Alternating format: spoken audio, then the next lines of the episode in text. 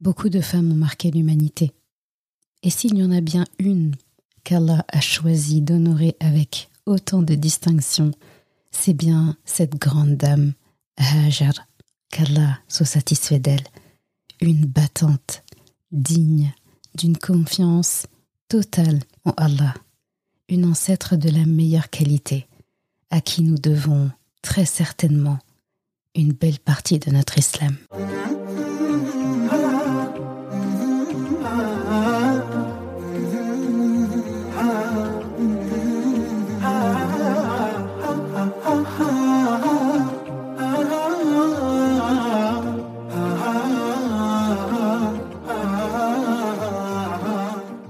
Bienvenue sur Coran de ton cœur, le podcast qui t'aide à reconnecter ton cœur à ton Coran.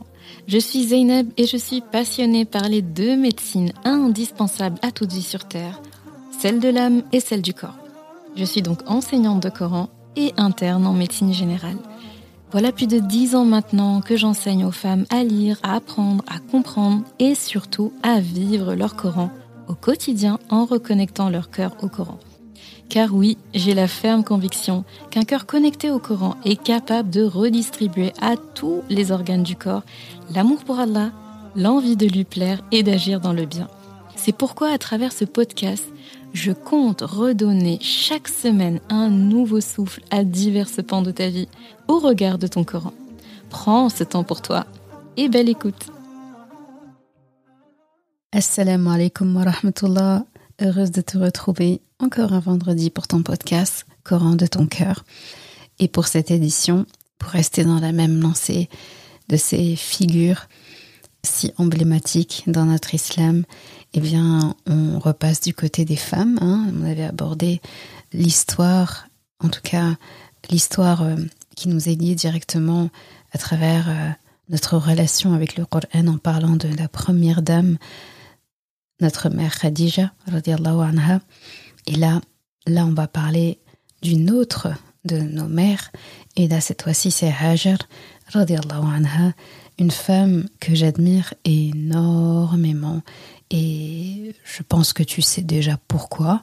Toutes euh, ces femmes-là qu'on mentionne ici sont admirables et toutes ont une particularité, une singularité. Mais tu vas voir au fil de cet épisode, eh bien, pourquoi est-ce que je l'admire autant et à quel point elle a beaucoup, beaucoup, beaucoup de belles leçons qu'elle nous donne juste à travers son histoire. Et comme il y a beaucoup de choses à dire, eh bien, on va commencer d'abord, comme notre habitude, par nous délecter de la Aya qui a motivé l'épisode du jour.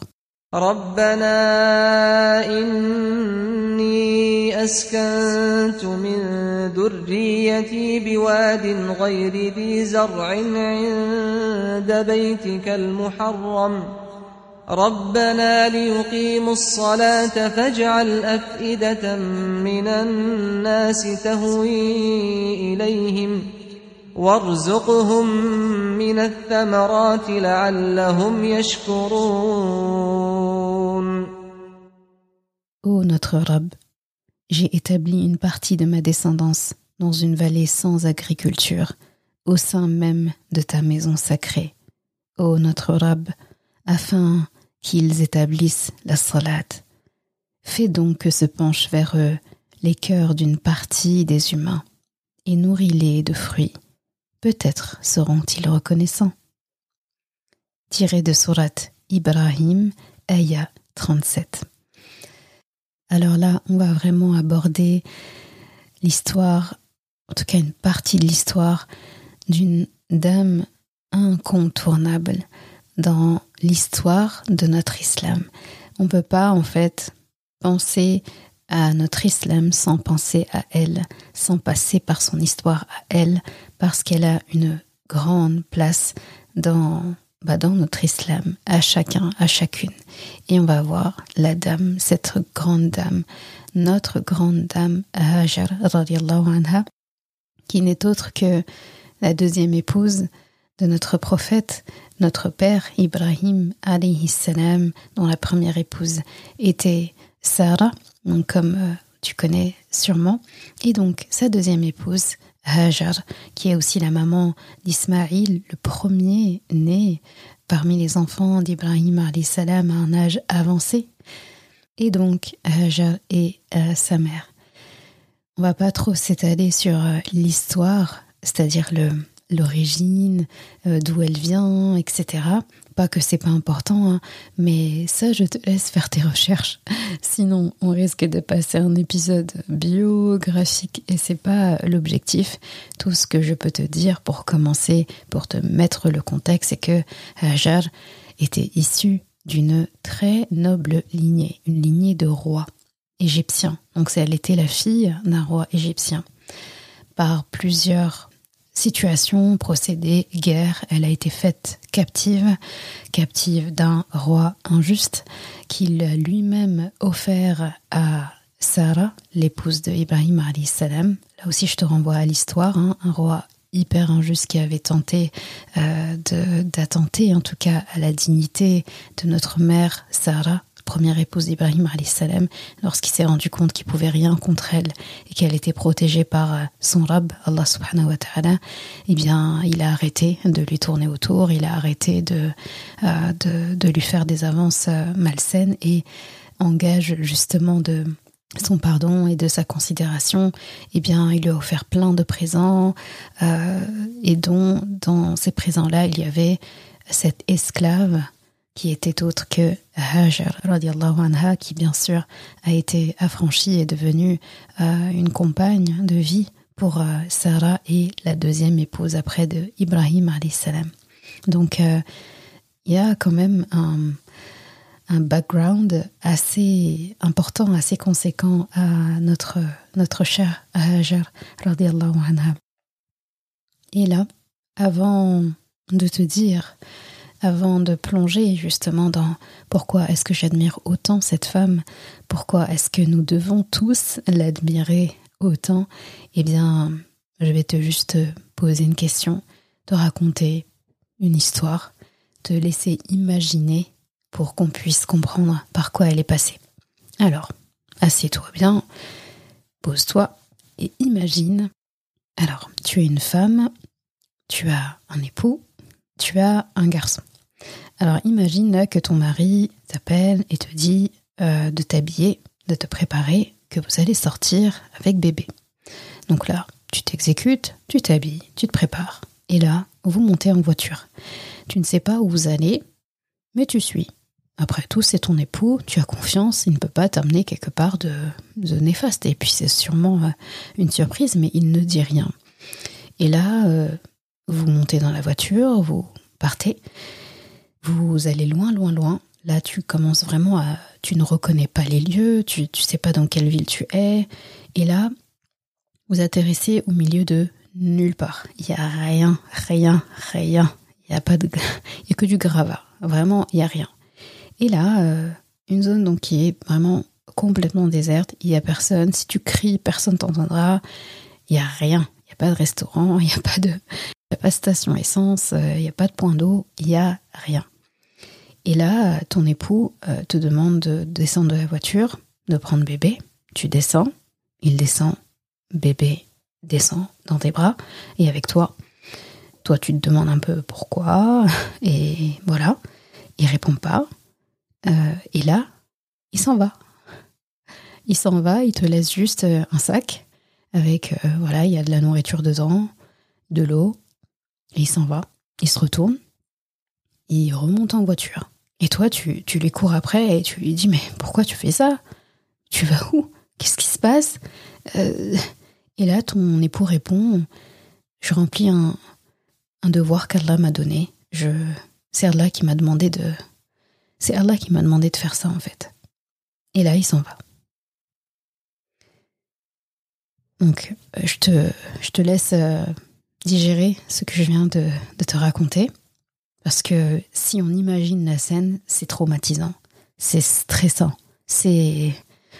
Ok, là tout de suite on se dit, j'espère que mon époux me fera jamais ça. C'est ce que tu dois sûrement te dire.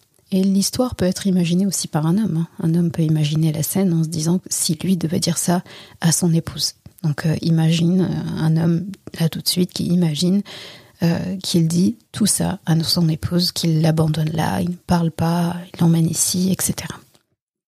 Eh bien, là, tout ce qui vient de se passer, ce scénario-là que j'ai, que je t'ai raconté, je ne l'ai pas monté de toutes pièces. Je me suis fortement inspirée par une histoire que tu connais déjà, qui n'est pas une légende, qui n'est pas euh, une histoire comme ça qu'on raconte dans un livre. C'est l'histoire de notre mère Hajar anha, et de son époux, notre père Ibrahim salam et leur fils, petit garçon, bébé même, Ismaïl salam. Et c'est exactement ce qui s'est passé. Là, cette fois-ci, on va parler d'une vraie histoire. Une histoire que tu connais sûrement, hein. euh, elle est connue, elle est célèbre. Mais ici, j'ai envie de la raconter, pas pour que te raconter, elle a fait ça, il s'est passé ça, il lui a répondu ça, bien que c'est très important.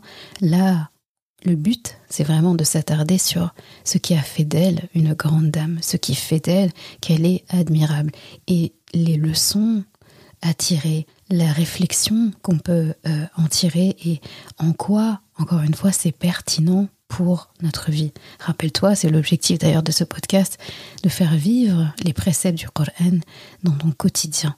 Et là, c'est une belle occasion, encore une fois, de le faire à travers cette grande dame. Et ce qui est beau dans son histoire, c'est que ça répond à énormément de questions des questions euh, émotionnelles, des questions spirituelles, des questions euh, psychologiques, euh, des questions même existentielles en réalité. Des questions que les gens se posent quand il leur arrive quelque chose, quand il leur arrive un malheur, une difficulté, et qui se disent mais pourquoi, pourquoi est-ce que c'est à moi que ça arrive? Mais qu'est-ce que j'ai fait pour mériter ça? Elle est où la, la bonté d'Allah?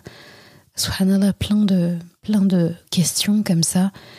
Euh, au lieu finalement de tirer des leçons et au lieu d'analyser, au lieu de tirer profit de ce qu'Allah subhanahu wa nous envoie, eh bien on questionne, même on questionne en fait le fait qu'Allah nous ait envoyé ceux euh, qui finalement nous auraient plutôt servi à grandir. D'accord? Et et quand on regarde en fait le déroulé des choses et surtout la conclusion, on se dit bah oui, c'est la mauvaise question à se poser. La question à se poser, c'est pas ya Allah, pourquoi? Pourquoi moi? Pourquoi tu m'envoies ça? Mais plutôt qu'est-ce que qui est-ce que je vais devenir après euh, avoir traversé ça? Est-ce que je vais être quelqu'un de grand, de, de, plus grandi, de plus mature, de plus reconnaissant, de plus riche? Ou est-ce que finalement je reste euh, à faire du surplace et à me dire mais pourquoi? Pourquoi déjà? Pourquoi à la base? La question c'est pas pourquoi, la question c'est comment je vais faire. Et pour euh, nous répondre, pour nous aider, Allah ne se contente pas de nous envoyer des épreuves, des challenges, des examens, des difficultés. Eh bien, il nous donne également la solution qui va avec. Il nous donne des exemples. Euh, il nous donne des comme des indices c'est comme si on te donne une devinette très difficile et on te donne un indice. Sauf qu'Allah nous donne plusieurs indices. Et c'est des indices très suggestifs. Ces indices-là, ce sont les histoires, les messages qu'il envoie à travers ses messagers, à travers ses envoyés, à travers ces hommes et ces femmes sages. Et on aurait tort de ne pas s'en saisir. Donc revenons-en à l'histoire de notre père Ibrahim salam et euh, de son épouse. Alors Ibrahim salam, c'est lui, c'est lui ici l'équivalent de l'époux qui a pris sa voiture, qui a déposé sa famille dans un endroit désert et qui se retourne pour partir. Ibrahim salam, il a emmené son épouse Hajar dans une vallée avec leur bébé bien sûr où il n'y a rien une vallée déserte, complètement déserte. Et il s'en est allé en fait, il les a déposés là, sans dire mot, vraiment, il n'a rien dit depuis le moment où il est sorti avec eux et jusqu'au moment où il se retourne. Il se retourne, il part, et il ne se re-retourne pas. Et Hajar qui, qui court vers lui et qui, lui pose la question, qui lui dit Mais oh Ibrahim, vas-tu nous laisser en fait dans cette euh, dans cette vallée, seule, où il n'y a rien et où il n'y a personne et aucune compagnie dont on pourrait se réjouir? Ibrahim salam n'a pas répondu. a réitéré la question. Il n'a pas répondu. Et elle a compris le message en réalité. Donc au lieu d'insister, elle lui a posé une autre question et elle lui a demandé Est-ce Allah qui t'a ordonné de faire ça? En arabe, Allahu alladhi. Donc là, même dans la sonorité en arabe, on voit en fait que c'est qu'elle pose une question solennelle.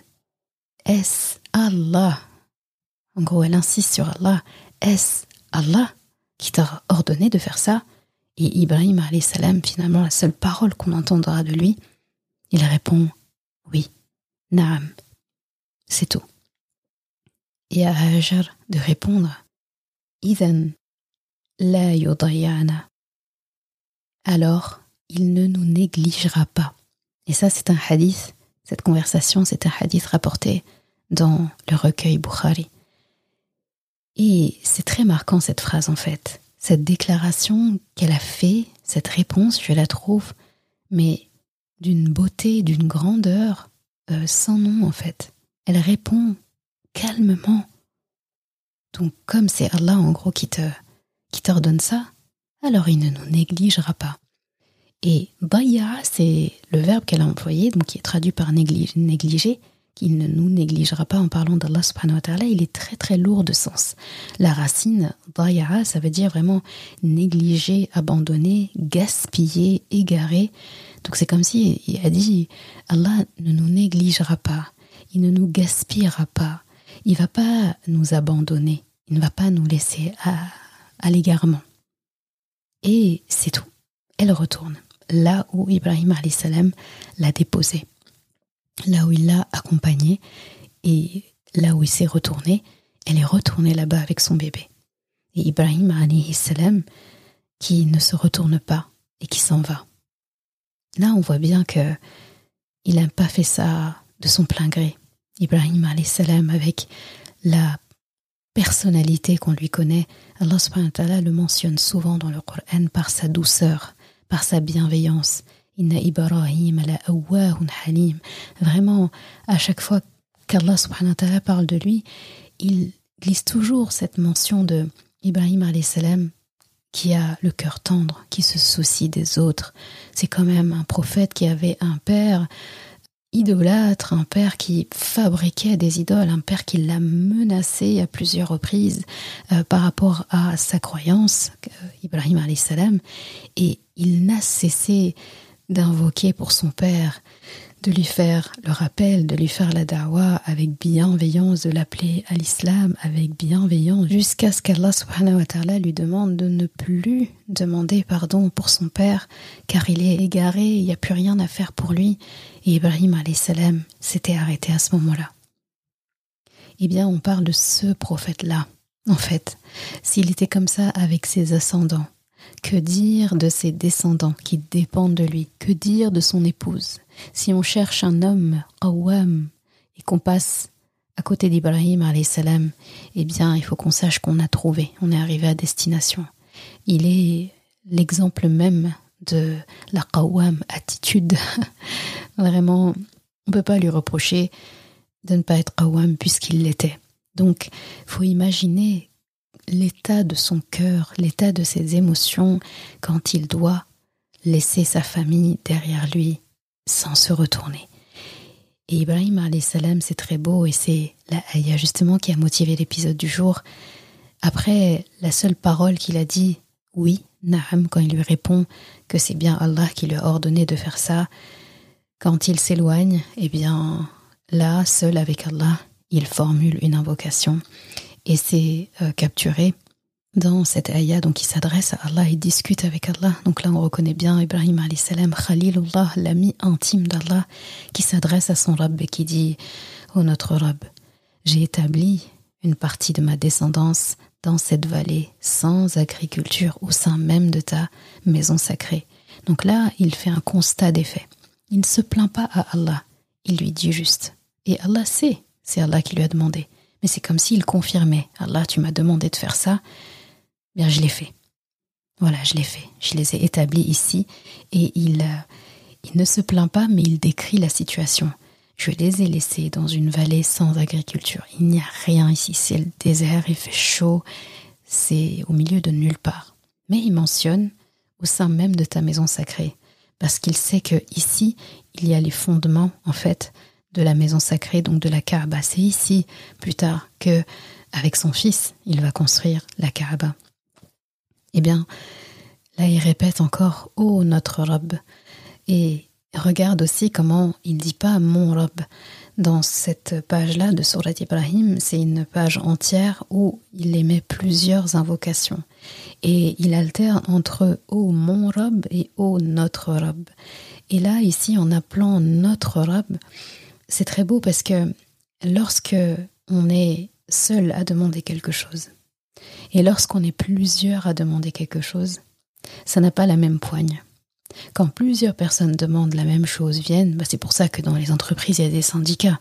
S'il y a une seule personne qui vient se plaindre au boss, il a moins de chances d'être pris au sérieux, d'être écouté, en tout cas qu'on fasse une action forte et des, euh, des, des, réformes, etc. Quand une seule personne parle, un ouvrier lambda, mais si un syndicat se soulève, si une masse de personnes se manifeste, là on a tendance à écouter plus.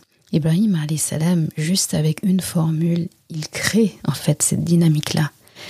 C'est une des raisons. Hein. Il y a beaucoup d'autres raisons pour lesquelles il dit tantôt nous, tantôt je. Et là, je pense qu'en lisant les, différents tafsirs, tafsir et exégèses de grands savants à ce sujet, tu auras un panel de plusieurs euh, explications.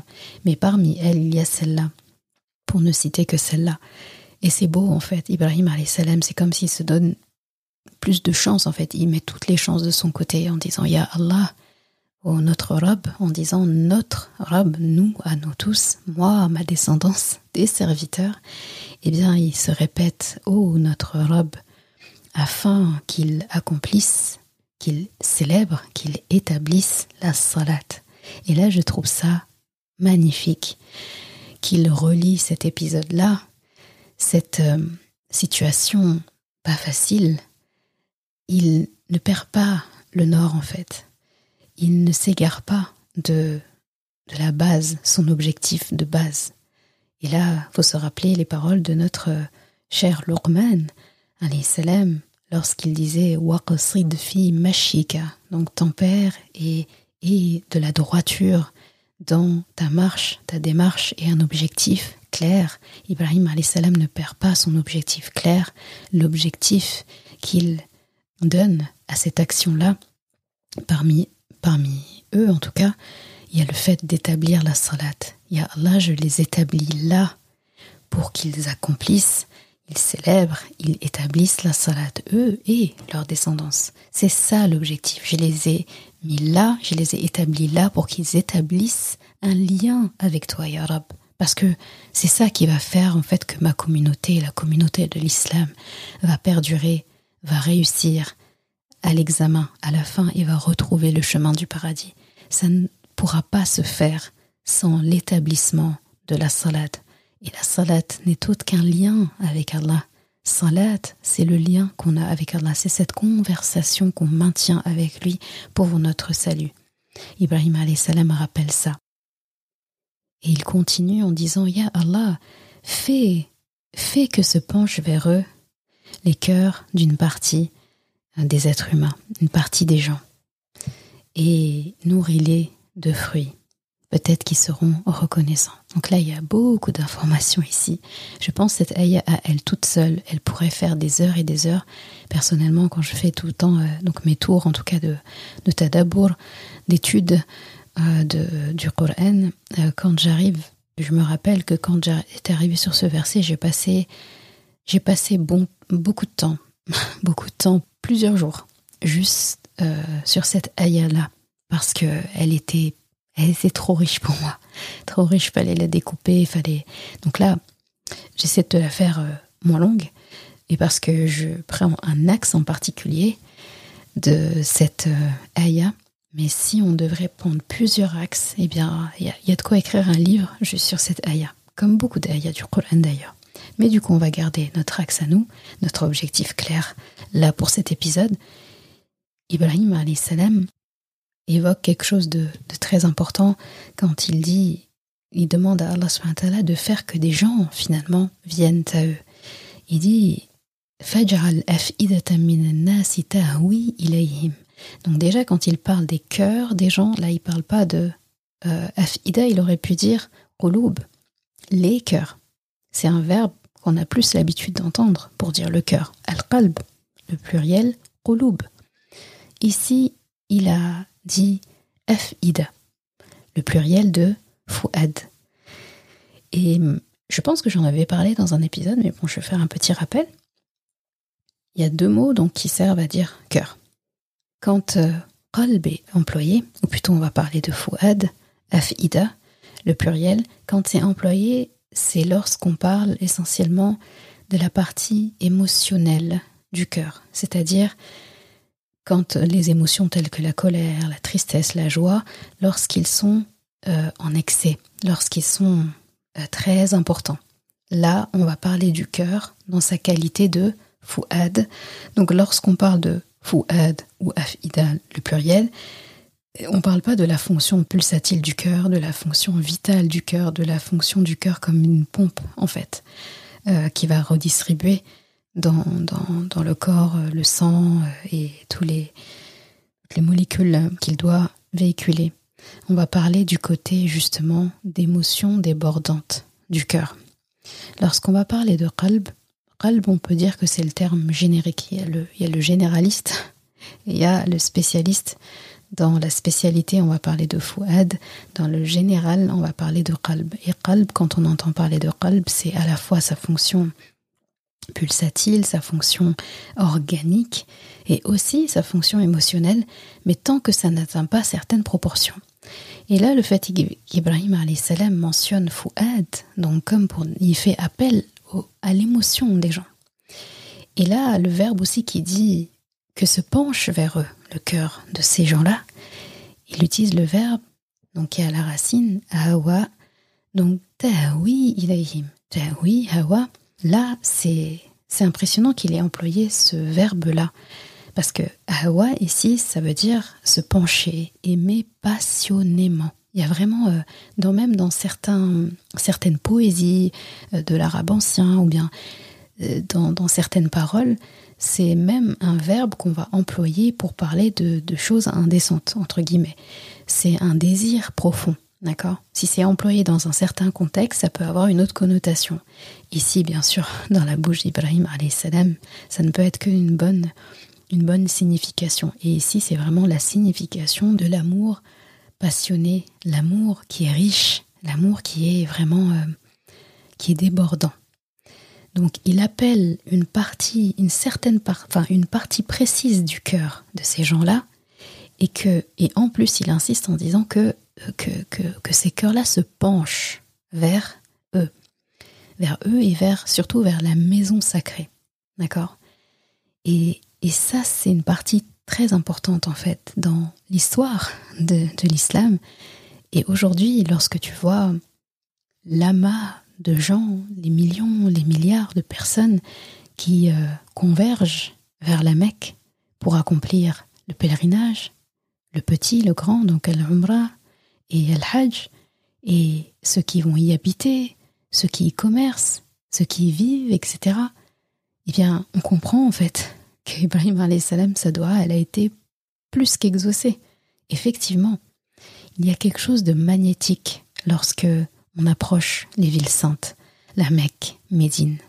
Il y a quelque chose de, de passionné en fait. Il y a un désir profond euh, d'attachement à ce lieu. C'est la doha d'Ibrahim salam qui opère jusqu'aujourd'hui. Donc Ibrahim salam, sa doit complète. Donc il s'en est certes allé sans se retourner. Il a certes laissé sa famille comme ça derrière lui, mais la doha qu'il a fait en réalité, il leur a laissé de grandes provisions. Et j'ai envie de dire que lui et son épouse se sont séparés physiquement à ce moment-là, mais ils sont restés unis par leur amour, par leur confiance totale en Allah. Bah, euh, il en faut en fait, il, il en faut de la confiance totale en Allah pour laisser sa famille ici et là, sans se retourner, sans dire mot. Et il faut, il en faut une confiance totale en Allah pour accepter en tant qu'épouse d'être laissée seule par son époux ici comme ça et sans sans broncher en fait, sans dire un mot un mot après l'autre quoi. D'accord? Aujourd'hui, je sais pas euh, si euh, si beaucoup d'entre nous, femmes, auraient supporté la situation, auraient accepté. Je ne pense pas.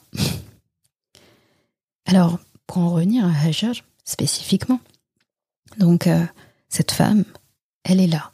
Elle est toute seule avec son fils, avec un petit sac de quelques provisions parce qu'ils peuvent pas porter trop de choses forcément, et euh, une gourde d'eau. Et la Sona nous raconte qu'elle allaitait Ismaïl salam encore à ce moment-là, donc c'est un nourrisson. Et donc elle est là, elle a nulle part où aller. Et finalement, on se dit que son, son époux, qui était censé prendre soin d'elle, s'occuper d'elle, comme un kawam finalement le fait, eh ben il l'a laissé là. La nourriture qu'elle a va pas durer une éternité. L'eau, pareil, il faut qu'elle mange, il faut qu'elle boive pour avoir assez de lait pour pouvoir nourrir son bébé parce que lui du coup ne peut pas manger, ne peut pas mâcher et l'eau c'est pas ça qui, qui fait tenir euh, un bébé, il lui faut le lait, il lui faut du lait, le lait de sa maman. Donc euh, ça ne va pas durer éternellement. Et puis ça finit par, euh, par se tarir tout ça. Il n'y a plus d'eau, il n'y a plus une goutte d'eau dans sa gourde. Donc elle peut plus boire, elle s'assoit elle-même.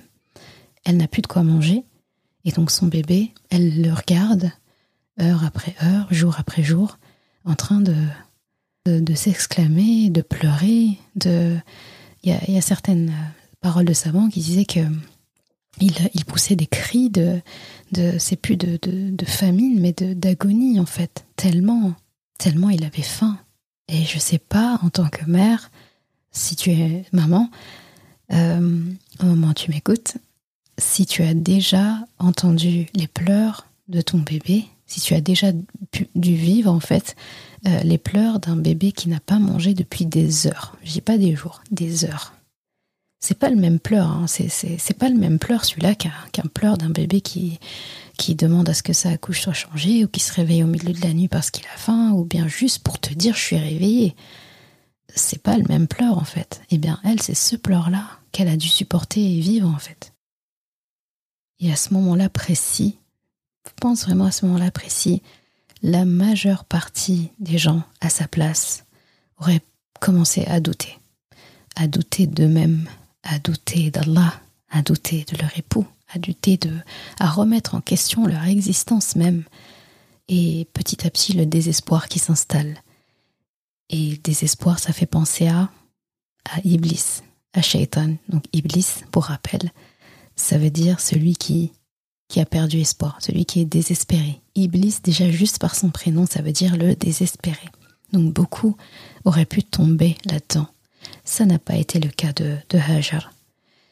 Je trouve qu'elle a été très forte et qu'elle a été euh, très... Je, là, je spoil. Hein. Normalement, tu connais l'histoire, mais si tu connaissais pas l'histoire, je spoil un peu.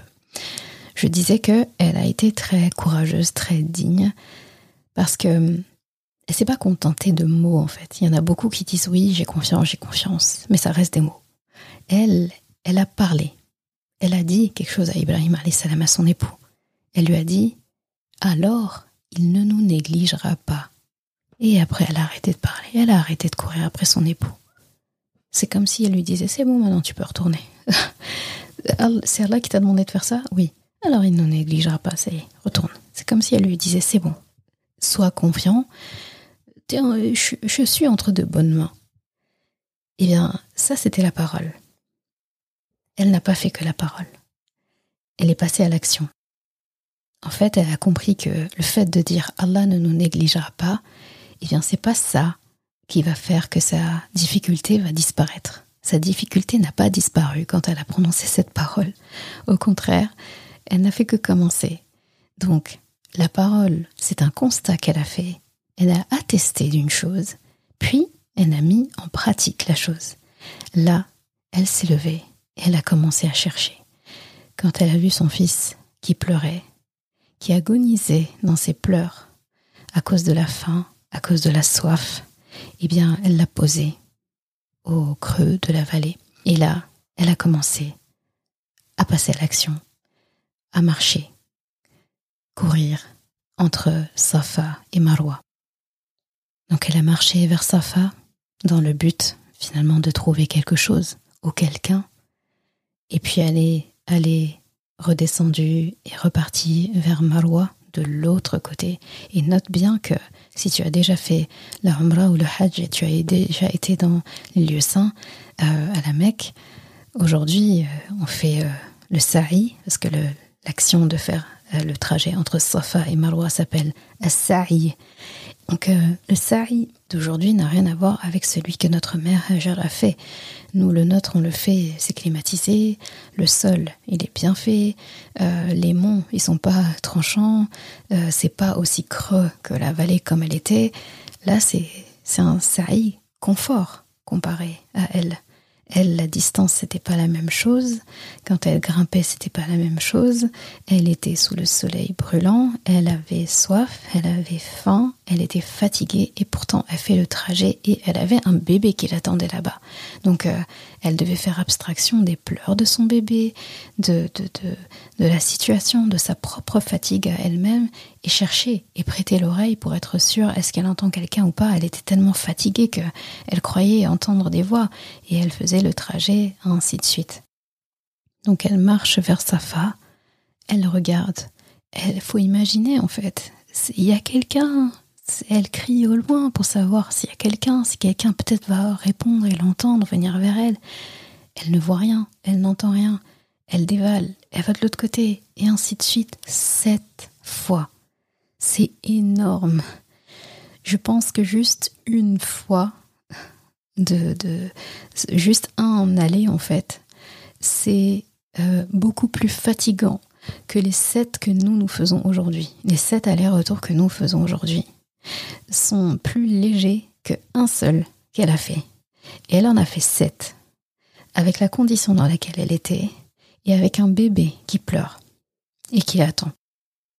Et là, à ce moment-là, enfin, à tout moment en fait, au bout du deuxième tour, troisième tour, elle aurait pu abandonner, elle aurait pu se dire stop, j'arrête, j'ai plus d'espoir, c'est fini. Non, elle l'a pas fait. Elle l'a pas fait. Elle ne s'est pas arrêtée. Et quand elle fait ça pour la septième fois, là, là, elle croit entendre une voix. Et elle appelle, elle dit, je, je crois entendre une voix, donc Qu'est-ce que tu as pour m'aider en parlant à cette voix-là? Et là, elle se retournait. Elle voit un ange, un grand ange, qui frappe le sol avec son aile et commence à jaillir de l'eau. Donc, fameux Zamzam. Et euh, son fils Ismaïl, donc vraiment juste au pied de, son fils Ismaïl. Et là, elle dévale, elle dévale la montagne et elle descend. Donc là, je sais pas si ça te l'a déjà fait. Quand euh, tu peux être fatigué, courir, en tout cas faire une action euh, très fatigante. Et quand tu sais que tu as bientôt réussi, tu es bientôt à la ligne d'arrivée, tu entrevois la fin, là tu arrives à retrouver un peu de, force. Tu sais pas d'où ça vient, mais tu retrouves un peu de, force et tu as la force de faire un sprint. C'est ce qui lui est arrivé.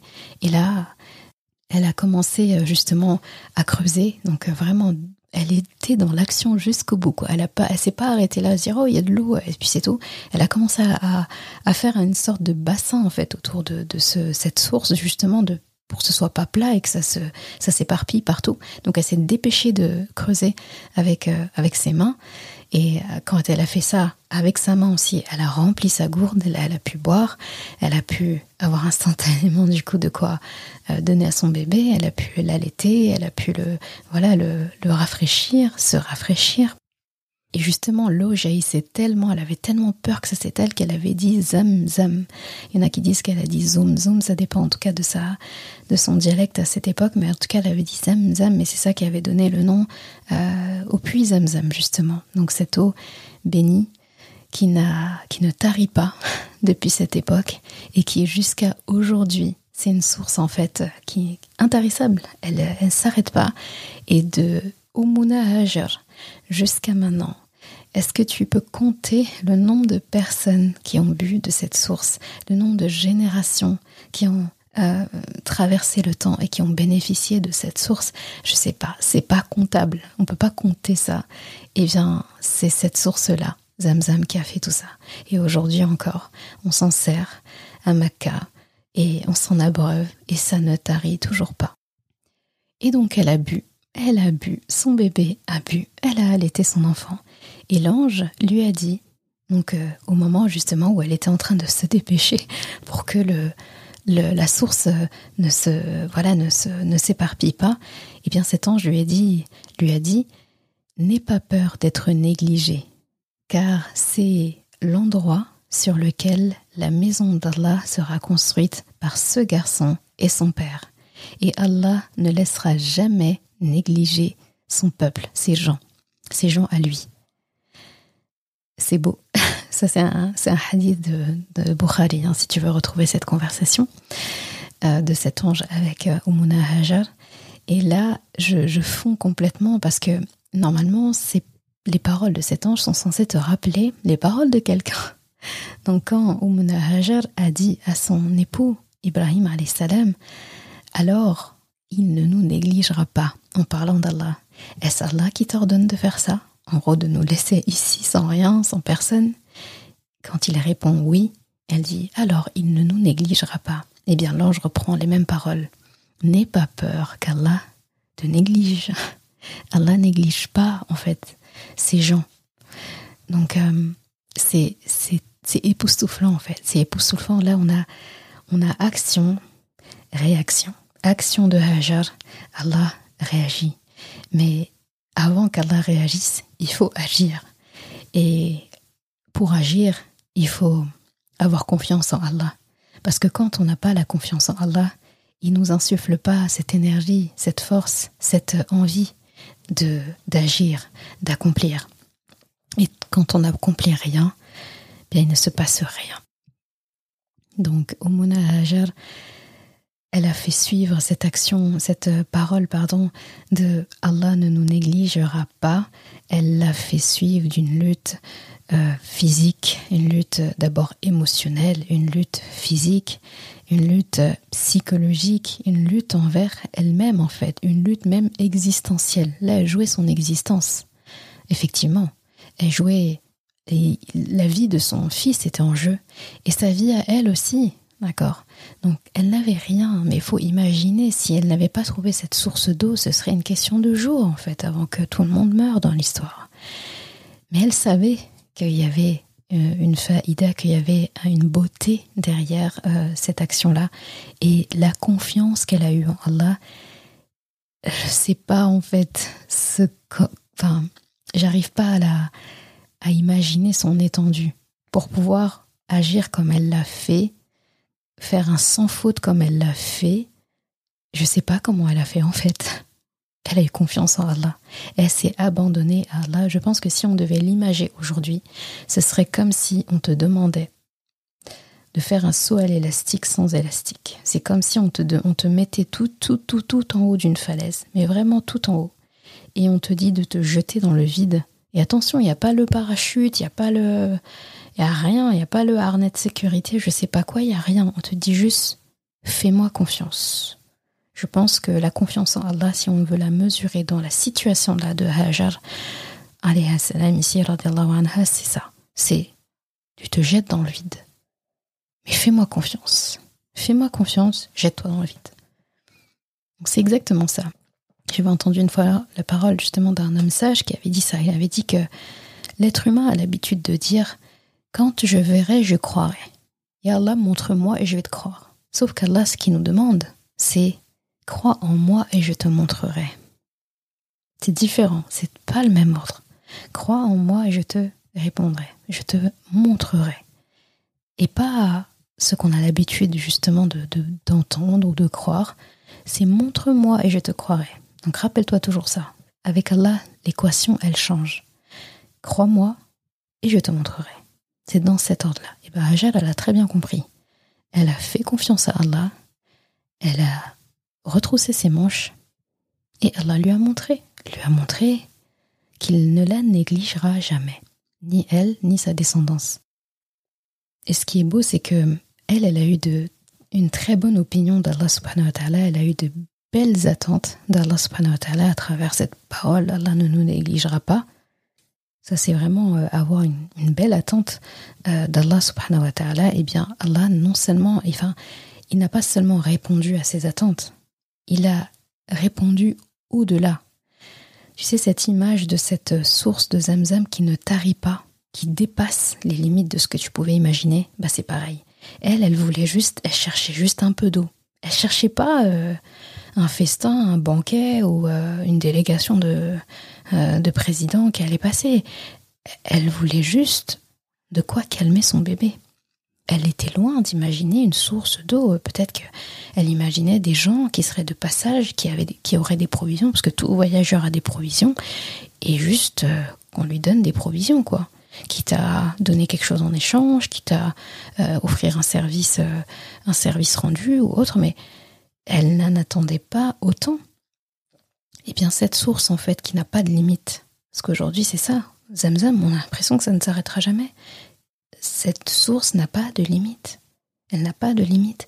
Et eh bien, de cette même façon que cette source n'a pas de limite, la réponse d'Allah à la confiance qu'on lui accorde n'a pas de limite.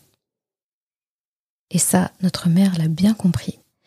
Et je pense qu'elle espère qu'on le comprenne aussi, très bien nous aussi. Et non seulement l'eau n'a pas de limite, mais il y a plein d'autres choses qui n'ont pas eu de limite aussi. Parce que cette source d'eau a attiré des gens. Donc euh, c'était connu cet endroit pour être désert, tellement désert que voilà, ceux qui connaissaient très bien le désert, ils savaient que là-bas il n'y avait rien. Et donc il y a des voyageurs qui sont qui, qui s'étaient beaucoup plus loin que ça. Donc euh, des euh, Bani Jurhum, donc une tribu qui s'appelait Jurhum, des gens très nobles, qui ont, ont comme origine le Yémen, donc des gens vraiment très nobles, et donc qui, qui voient en fait, euh, qui regardent au ciel et qui voient des oiseaux. Et des oiseaux qui sont au-dessus d'une certaine zone. Ils se disent, c'est bizarre, il n'y a pas d'eau là-bas. Et en fait, les oiseaux restent au-dessus des points d'eau dans, dans le désert. Et en fait, ça leur a indiqué qu'ils avait ils se sont dit, mais y a, pas, on connaît le désert par cœur, il n'y a pas d'eau là-bas ils vont quand même, et là, ils trouvent Hajar à côté donc de euh, ce puits. Donc elle est, elle est avec juste à côté du puits. De toute façon, ils ont que, ça finalement auquel s'accrocher, parce qu'il n'y a pas de maison, il n'y a, pas de personne en fait, il n'y a que ça. Et donc ces gens s'approchent et demandent gentiment, poliment à Hajar si elle les autorisait à rester en fait, à les autoriser à s'établir là et à prendre du puits. Elle, elle dit oui, mais vous n'aurez aucun droit en fait sur l'eau. En gros, je, suis le propriétaire de ce puits. C'est pas parce que vous êtes en nombre, vous arrivez que voilà. Et donc eux en fait ont accepté. Et ça aussi c'est une scène que Rasulullah sallam nous explique. Et, et en fait, euh, Rasulullah ajoute à ça que la mère d'Ismaïl, donc en parlant de Hajar, était très enchantée en fait par, euh, par cette situation parce que c'est quelqu'un qui avait l'habitude justement d'apprécier la compagnie des gens. C'est quelqu'un qui aimait beaucoup être en compagnie, qui, n'aimait pas rester toute seule. Il y a des personnalités comme ça qui aiment la compagnie, il y en a qui aiment la solitude, voilà, qui, sont, voilà, il y a de tout. Et en fait, elle, elle aimait la compagnie des gens.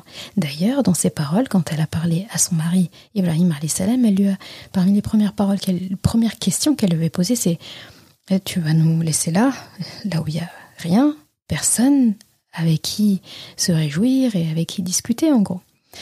Et Allah subhanahu wa ta'ala, quand elle a dit ça, qu'Allah ne nous négligera pas, eh bien, il lui a répondu.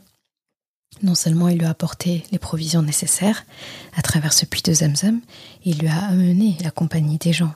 Et les gens, c'est pas seulement qu'une compagnie est restée pour rester, ce sont des tribus qui vont s'installer, une tribu, leur famille, euh, c'est des échanges, c'est une vie, c'est une communauté.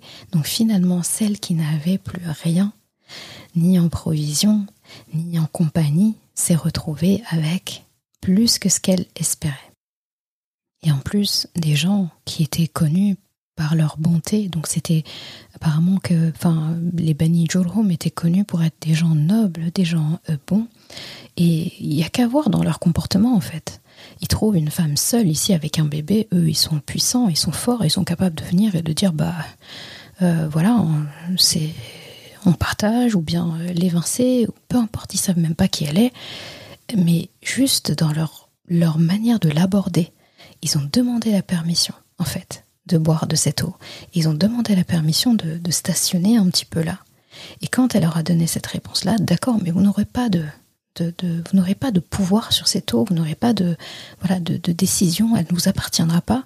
Ben, ils ont accepté, ils ont respecté et ils ont donné à Hajar salam la place en fait qui lui était due. Et donc Ismaïl salam, son fils, a pu grandir parmi ces gens. C'est là qu'il a appris la langue arabe.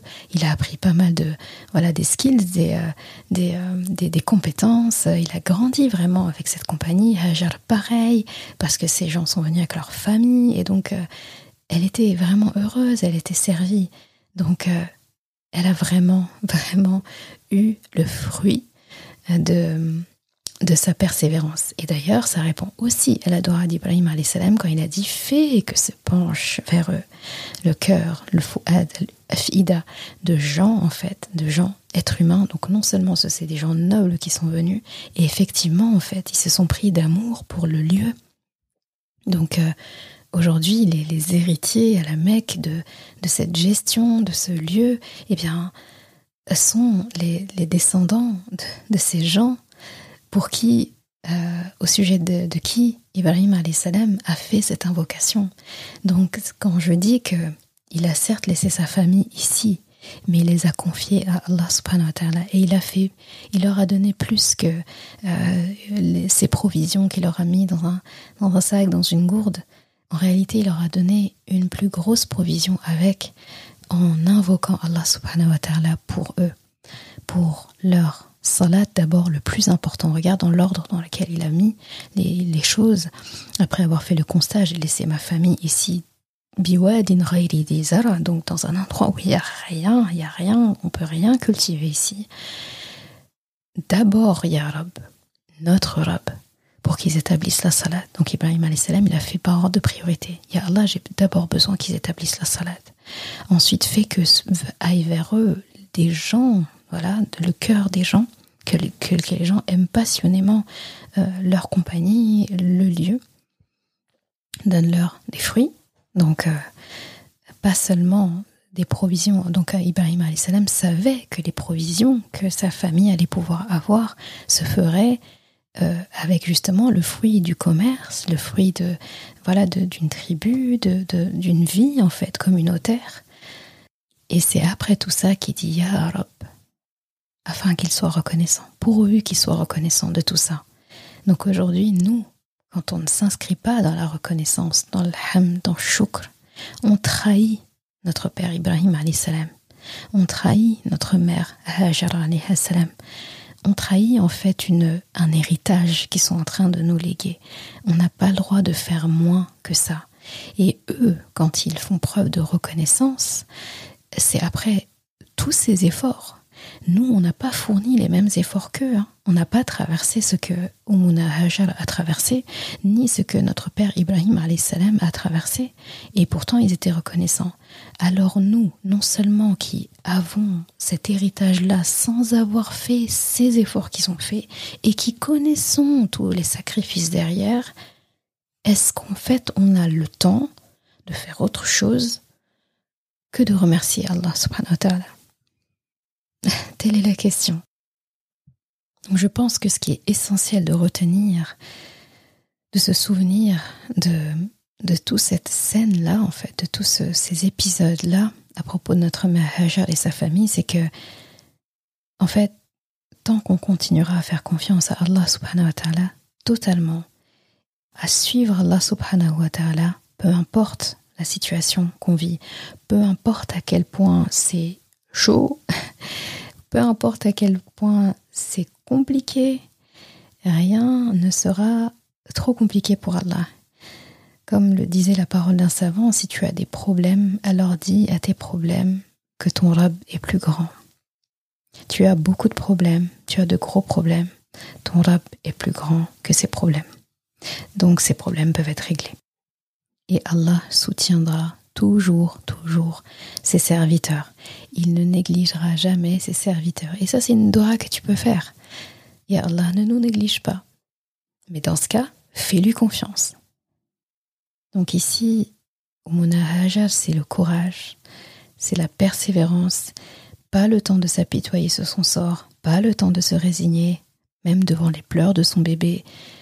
Et rappelle-toi toujours ce que je t'avais dit tout à l'heure, les, pleurs d'un bébé affamé. Je ne sais pas si tu mesures, ça ressemble à quoi C'est pas des petits pleurs. Et maintenant, on peut parler des conséquences en fait de, de tout ça. C'est par elle qu'a débuté finalement la construction de la Mecque.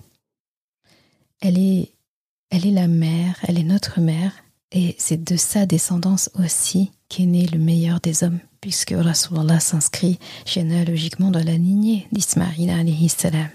Et en fait, pour le meilleur des hommes, c'est ce que je me suis dit, pour le meilleur des hommes, eh bien, il fallait une ancêtre vaillante, il fallait la meilleure des, des ancêtres en fait. Et c'est ça qui est beau, c'est qu'en plus, Rasulallah est né à la Mecque et son arrière-arrière-grand-mère, c'est elle qui est qui à l'origine même. C'est elle qui est à l'origine de l'établissement des gens à la Mecque. D'accord? C'est vraiment une femme battante qui a une confiance en Allah totale. C'est une mère qui est partie chercher de l'eau pour son bébé. Donc imagine quand même, c'est une ancêtre à nous qui est partie chercher de l'eau pour, pour son bébé. Et en réalité, ce qu'elle ne savait pas, c'est qu'elle est partie chercher de l'eau pour tous les musulmans qui viendront après. En réalité, c'est bien plus que de l'eau qu'elle est partie chercher. Elle, elle est pensée partie chercher des provisions, de l'aide de quelqu'un qui pourrait l'entendre, quelque chose. Et en fait, elle nous a trouvé pour nous. Ce qu'elle nous a trouvé, en fait, c'est un foyer où se réfugier pour adorer Allah subhanahu wa ta'ala. D'ailleurs, c'est elle qui a initié le rite de Sa'i, donc cette marche en fait entre Safa et Marwa, sans lequel notre Hajj ou notre Umrah ne serait pas euh, ne serait pas valide en fait. Il n'y a pas de Hajj, il n'y a pas de Umrah sans accomplir ce geste de notre mère en fait. Faut se dire que c'est pas seulement dans le sens physique du terme. Aujourd'hui, il y a encore beaucoup de gens qui font ça et peut-être c'est un manque de méditation, c'est un manque de, de connaissances à ce sujet. Ils savent que c'est les gestes de Umuna Hajar, mais là où je dis manque de connaissances, c'est le but, c'est pas de reproduire des pas physiques. Hein. Euh, ça, euh, finalement, ça change quoi de ta marche quotidienne? Ça change quoi de d'aller euh, marcher pour aller à la gare? Bah, Peut-être dans une journée, tu fais, tu fais plus de marche que ça. Euh, que, que, ce que tu ferais entre en Safa et Marwa en fait à, à la Mecque.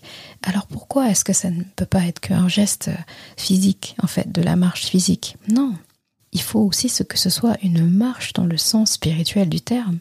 Il faut que pendant que tu fais ça, tu travailles, tu réfléchis sur ta confiance en Allah.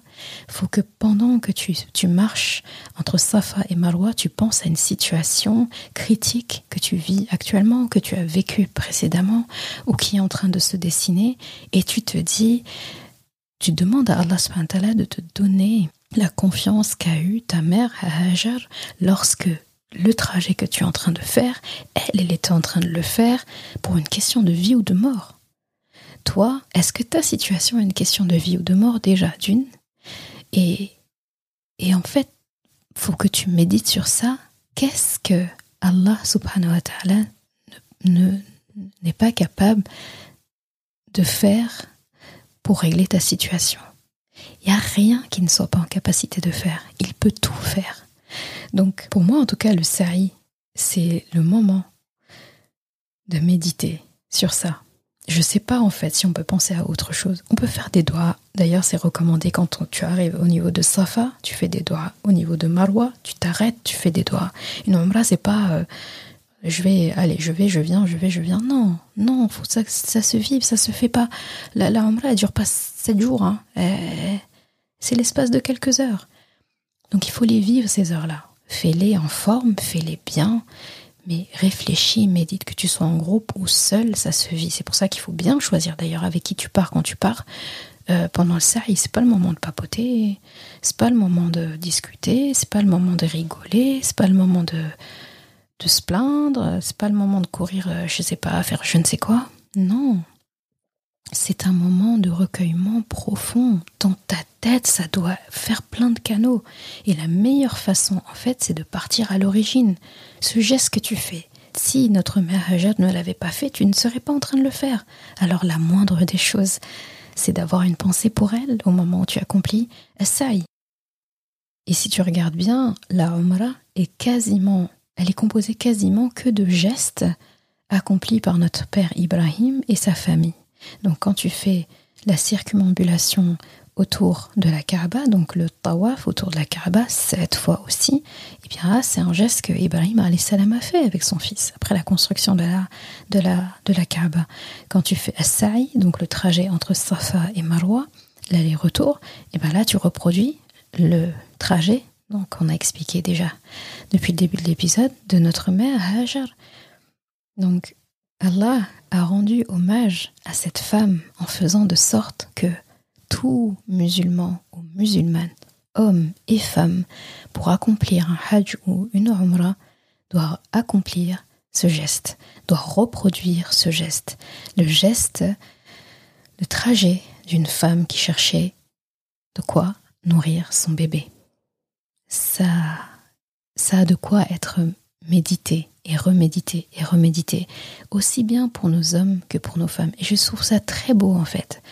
Euh, je me mets à la place d'un homme en fait qui est en train de faire ce geste. C'est une manière aussi pour lui de se reconnecter à sa propre mère, de se reconnecter à son épouse, de se reconnecter aussi à sa fille qui sera amenée à être mère, de se connecter à ses sœurs, en fait, c'est une manière aussi de d'avoir de la considération pour les femmes autour de lui, les femmes de sa famille, en regardant ce geste d'une femme battante que plusieurs hommes de génération en génération euh, reproduisent le geste.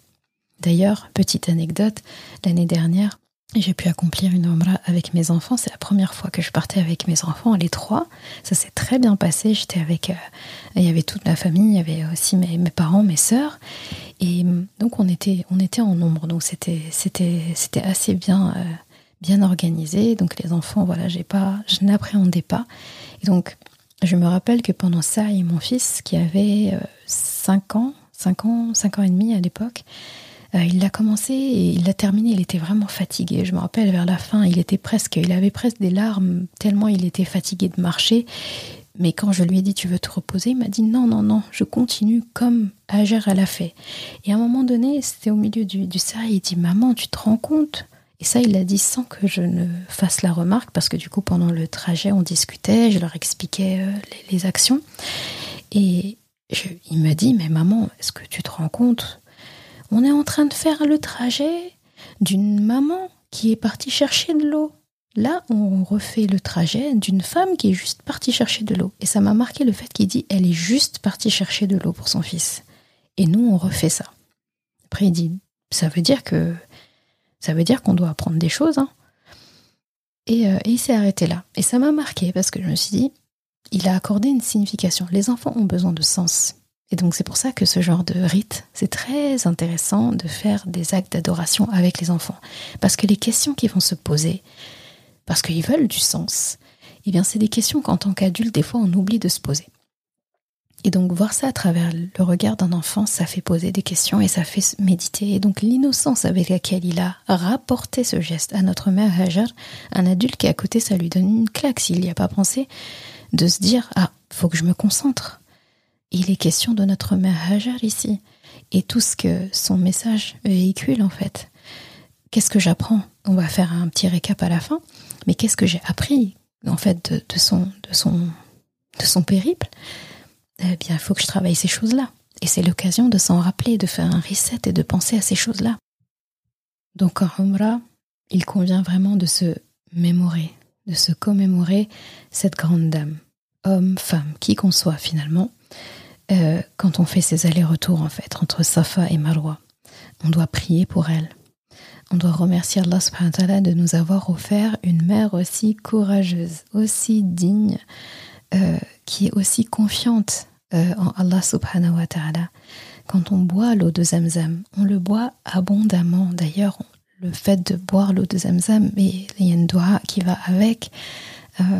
Je t'invite à lire vraiment la, la Dora que Rasulallah prononçait quand il, prononçait, quand il buvait l'eau de Zamzam et les invocations, comme Rasulallah nous a dit, Ma ou Zamzam lima shuribala. Donc, l'eau de Zamzam, en fait, est bu ce pourquoi on demande. Voilà, ce, la Dora que tu fais, eh bien, au moment où tu bois l'eau de Zamzam, est exaucée. Et donc, c'est une aubaine. C'est pour ça que d'ailleurs, quand euh, les gens reviennent de Hajj et ils ont des bidons de Zamzam et c'est conseillé d'offrir et de, voilà, de partager cette eau de Zamzam. Donc, si jamais quelqu'un un jour te donne un verre de Zamzam ou quoi, là, ce qui doit sonner dans ta tête, c'est déjà invocation. On, bon, Zamzam, c'est pas la cristalline, on la boit comme ça, ah super, c'était bon. Non, non, non. Non, tu prononces d'abord la doigt que Rasulallah a fait. Allahumma inni as'aluka ilman nafi'an wa Donc à travers ça, il demande qu'Allah nous accorde une science utile, une abondance, donc une richesse, un risque qui est abondant, et une guérison pour tout mal. Donc trois choses.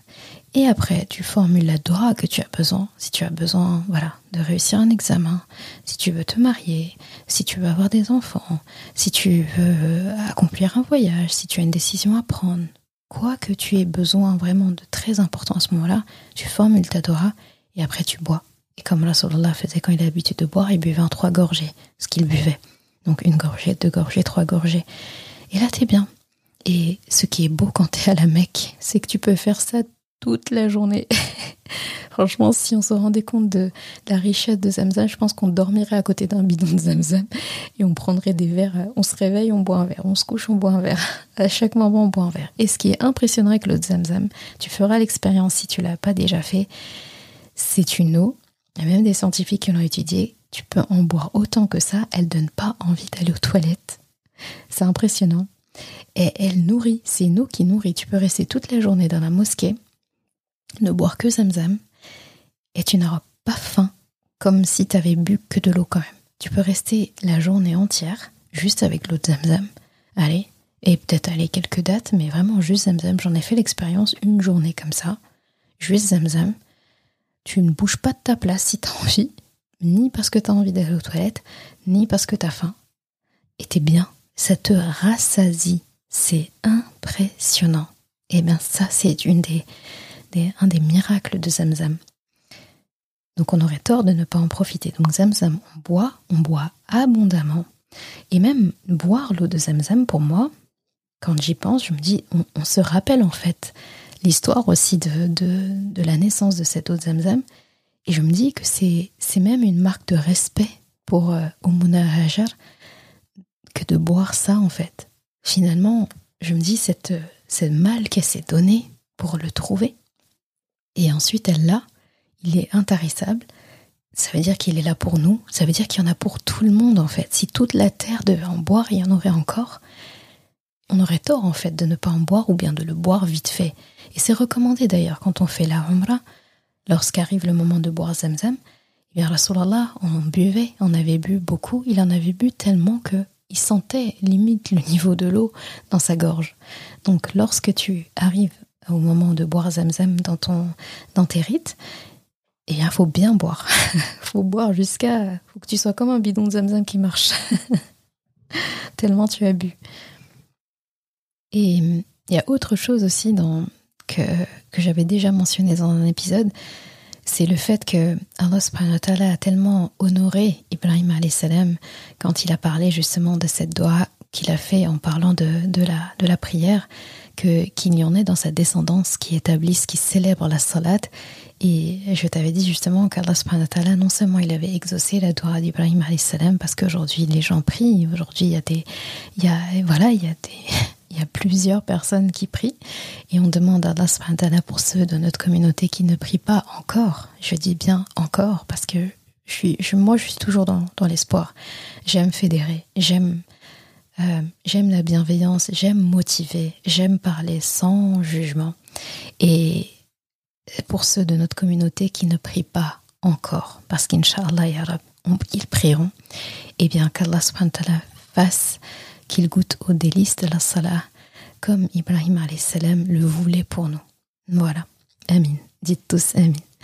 Et donc, euh, Allah a tellement exaucé son invocation, sa doigt, qu'il lui rend hommage dans la prière, dans le tashahhud. Tu te rappelles, donc dans le tashahhud, le salut final, eh bien, il y a une invocation que nous faisons en retour à Ibrahim salam. Donc lui, il a invoqué Allah subhanahu pour que nous prions. Eh bien, Allah subhanahu a fait de, que de notre bouche, donc nous tous, plusieurs fois par jour, plusieurs personnes, des milliers, des milliards de personnes prient pour Ibrahim salam et pour Rasulallah et pour leur famille. Allahumma salli ala Ibrahim wa ala ali Ibrahim. Donc Allah a rendu hommage à Ibrahim salam et à sa famille. Donc on prie sur Ibrahim salam, on prie sur sa famille. Et j'ai envie de dire, c'est, comme une invitation à Allah à toujours se rappeler d'eux, à toujours méditer sur leur histoire. Et méditer sur leur histoire, c'est pas seulement dire ah oui, ils ont fait ça, oh, c'était beau. Mais non, ça veut dire méditer sur les messages dans cette histoire. Donc ici, il y a plein de mots-clés qu'on a rappelés. Hein. Le tawakkul, la confiance en Allah, la persévérance, l'action, la patience, sobre. Il y a beaucoup de pépites là ici, mais vécues à travers une histoire qui, qui en dit long en fait. Et c'est pour ça du coup, que Ummuna Hajar est euh, un modèle si important pour moi. Je pense que le côté. Enfin, ça a toujours été un modèle. enfin, il y, a toujours quelqu'un, en fait, dans la, dans, la, dans la sunna, dans la dans les récits, qui va nous marquer plus qu'une autre. Et franchement, Hajar, elle a beaucoup modelé, en tout cas, des, des parties de ma vie. Et je pense que pourquoi aussi elle est autant un modèle pour moi, je suis si sensible à son, son vécu, son histoire, c'est son côté persévérant. Sa persévérance me touche énormément. Et le fait que justement, elle n'abandonne jamais malgré les difficultés. Et son histoire m'a beaucoup aidé dans des, des aléas personnels, dans des difficultés personnelles où justement je me disais mais abandonner n'est pas une option. Et parfois, les gens, justement, me disaient, mais je ne sais pas comment tu as fait pour ne pas abandonner là-dedans. Et je réponds dans ma tête, mais est-ce qu'abandonner est une option, en fait? Est-ce est que c'est une option même? C'est pas une option. Donc pour moi, la, réussite ou l'échec, elle n'est pas dans, dans ne pas abandonner. Et elle est plutôt dans, voilà, ne, ne pas échouer. ne pas échouer. Alors qu'en fait, dans l'esprit de beaucoup, le simple fait de ne pas abandonner est une réussite. Mais les aléas que j'ai pu rencontrer dans ce sens m'ont appris en fait que persévérer était une grande richesse.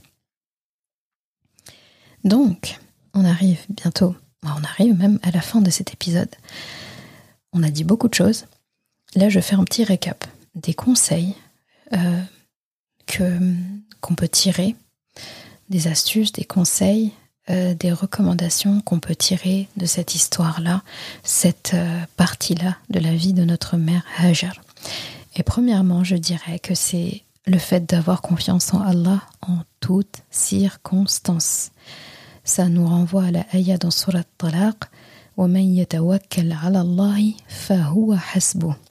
et donc quiconque place sa confiance en Allah, Allah lui suffit. C'est la ayah euh, 3, euh, pardon, là il y a 3 dans Surat Talaq. Et, et, en fait, ça, coule de sens, en fait, ça coule de sens. Ça me fait penser aussi au hadith de Rasulallah lorsqu'il parle de euh, celui qui place sa confiance en Allah et que Allah pourvoit à, à tout, à l'image en fait de l'oiseau qui en fait euh, se lève le matin quitte son nid le ventre vide et revient le soir le ventre plein. Donc, c'est très important la confiance totale en Allah parce que ça donne du courage, de l'assurance, un mental d'acier. Quand je parle de ça, forcément je parle de Hajar, hein, et ça incite et ça favorise le passage à l'action. Et je trouve dans ce sens que Umuna Hajar a eu un excellent management en fait de ses émotions. Elle s'est pas laissée consumer par la tristesse ni par la peur, par la tristesse d'avoir été laissée là, de ne plus avoir de provisions, et par la peur en fait de mourir, de ne rien avoir. En fait, quand on la voit, on se dit rester là mourir sans avoir essayé, c'est pas une option. D'accord. Donc, à partir du moment où elle a commencé son action, où elle a placé sa confiance en Allah, elle savait qu'elle allait lui répondre. Donc c'était pas l'option. Donc là, c'était aller chercher la réponse, aller la, aller la puiser. D'accord Et donc, euh, l'existence même du puits de Zamzam jusqu'à ce jour, euh, un puits, une, une, source d'eau intarissable pour une femme qui n'avait plus rien, d'accord bah, C'est la preuve de ce que on peut recevoir de la part d'Allah subhanahu quand on apprend à lui faire entièrement, totalement complètement confiance. En deuxième position, au niveau des, conseils qu'on peut tirer de ça, je dirais que notre succès est dans le sabre. Donc sabre, rappelle-toi, la patience constante. Hajar ne s'est pas plaint. Elle s'est pas plaint une seule fois. Et elle a une patience constante. C'est très important. Et ça fait penser aussi à, un hadith du prophète sallam où il parlait de le, le, destin et en fait le devenir, la situation du musulman est impressionnante en fait. Quand il dit Ajaban li amril mu'min, il dit que son affaire euh, est, est, que du khair. Donc il dit Inna amrahu kullahu khair. li ahadin illa lil mu'min. Donc il dit que, et ça, cette situation-là, elle est réservée qu'aux croyant, elle mu'min. Donc il dit, s'il lui arrive un, mal, eh bien il remercie Allah et c'est un bien pour lui. Il est quand même reconnaissant envers Allah et c'est un bien pour lui. Quand il lui arrive un bien, il remercie Allah et donc c'est un bien pour lui. Et lorsqu'il lui arrive un malheur, il fait preuve de sabre, donc une patience constante, et là aussi, ça se trouve être un bien pour lui d'avoir été patient. Donc c'est un hadith tiré de Sahih Muslim. En troisième position, donc après ce qu'on a dit, donc après la confiance totale en Allah, le sabre, la patience constante, on a la persévérance. Et comme j'aime dire, avec la persévérance, on gagne toujours. Et là, ça fait penser à une ayah où Allah subhanahu dit, c'est dans Surat Ar-Ra'd, le tonnerre, Allah la yughayyiru donc Allah ne change pas l'état d'un peuple tant que celui-ci ne se change pas lui-même. En gros, si tu ne prends pas la décision de te changer, Allah ne changera pas ta situation. Et c'est cette affirmation-là nous explique pourquoi il est impossible de changer quelqu'un. Euh, c'est des phrases aussi que le développement personnel aime bien dire alors que c'est déjà écrit depuis des millénaires dans le Coran. Mais là, l'équation, elle est simple. Allah a dit qu'il ne changera pas l'état d'un peuple si celui-là ne prend pas la décision elle-même de changer. Donc toi, qui es une créature d'Allah, alors qu'Allah est ton maître et ton créateur, lui dit qu'il s'abstient d'essayer de faire quoi que ce soit si la personne ne prend pas de décision, et toi tu te trouves en face de quelqu'un qui ne veut pas et tu penses pouvoir essayer de le changer et réussir de le changer. Non. C'est pour ça que si tu penses pouvoir changer quelqu'un, tu oublies. Si tu crois que c'est possible, tu oublies. Si tu essayes encore, là au moment où je te parle, tu continues d'essayer encore, oublie. C'est impossible. La personne qui ne veut pas changer, tu ne pourras rien. C'est pour ça que la seule personne sur qui tu peux agir et opérer du changement, c'est toi. Et sûrement ton changement à toi motivera les autres, par exemple, par exemple, tu vois, comme ils disent les Anglais, lead by example, donc euh, guide, dirige les gens, euh, sert d'exemple aux gens par le fait justement bah, de donner l'exemple. Et donc, pour en revenir à ça, la persévérance, avec la persévérance, on gagne toujours. En fait, il faut se dire que la confiance, c'est très bien. La patience, c'est très bien aussi. Mais faire suivre tout ça par l'effort, l'action, bah c'est encore mieux. Et quand tu regardes notre mère Hajar, elle ne s'est pas assise, elle n'est pas restée à attendre en fait qu'on vienne la trouver. Non, elle a agi. Et l'aide d'Allah arrive quand on fait l'effort de changer notre situation. Et là, je te rappelle encore la ayah qui a motivé l'épisode du jour, la doua de notre père Ibrahim salam. Et là, c'est une boucle qui se boucle lorsqu'il dit Oh mon robe, j'ai établi une partie de ma descendance dans cette vallée sans agriculture, au sein même de ta maison sacrée. Ô notre robe, afin qu'ils établissent la salade, fais que se penchent vers eux les cœurs d'une partie des êtres humains et nourris-les de fruits. Peut-être seront-ils reconnaissants.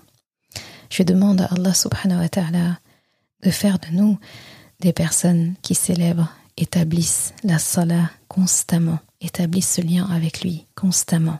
Parce qu'apparemment, si on en croit en tout cas les paroles de notre Père Ibrahim, salam, de ça découle tout le reste. Ya Allah, offre-nous la compagnie des gens pieux, la compagnie des gens bons, la compagnie des gens que tu aimes, la compagnie des gens qui nous accompagneront et dont la route vers le paradis, en fait, agréable, avec qui il est agréable en fait de, de voyager. Ya Allah, accorde-nous une subsistance des fruits sains, de bonne qualité, et qui nous rappellent toujours ton existence. Ya Allah, compte-nous parmi les reconnaissants, parce qu'à quoi bon avoir tout ça si on ne peut pas être reconnaissant et à quoi bon se risquer à ce que tous ces bienfaits se retournent contre nous et témoignent contre nous le jour du jugement parce qu'on n'aura pas été reconnaissant? Ya Allah, nous te demandons, je te demande et je me joins à toi qui m'écoutes pour demander à Allah de saluer pour nous, de préserver, d'honorer notre mère Hajar, son fils Ismaïl salam, son époux, notre père Ibrahim salam. Ya Allah, fais que le jour où nous retournerons au paradis, nous ayons l'occasion de pouvoir la remercier en personne pour tout ce qu'elle a fait, pour sa persévérance, pour sa confiance totale en Allah et pour sa patience. Amin ya Rabbal Alamin. Merci d'avoir écouté cet épisode. Et comme toujours, si ce podcast t'a apporté du bien, alors une chose à faire t'abonner pour ne rien rater. Et si il te semble pouvoir être utile à d'autres personnes, sens-toi libre de le partager et même de laisser un commentaire et la note de ton choix sur ta plateforme d'écoute préférée. Ce sera une belle manière de me faire savoir que ce podcast doit continuer et être écouté par le plus grand nombre. Je confie à Allah subhanahu wa ta'ala le soin de préserver ta foi, ton honneur et ton cœur.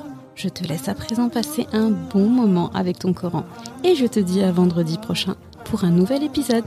Assalamu alaikum wa rahmatullah.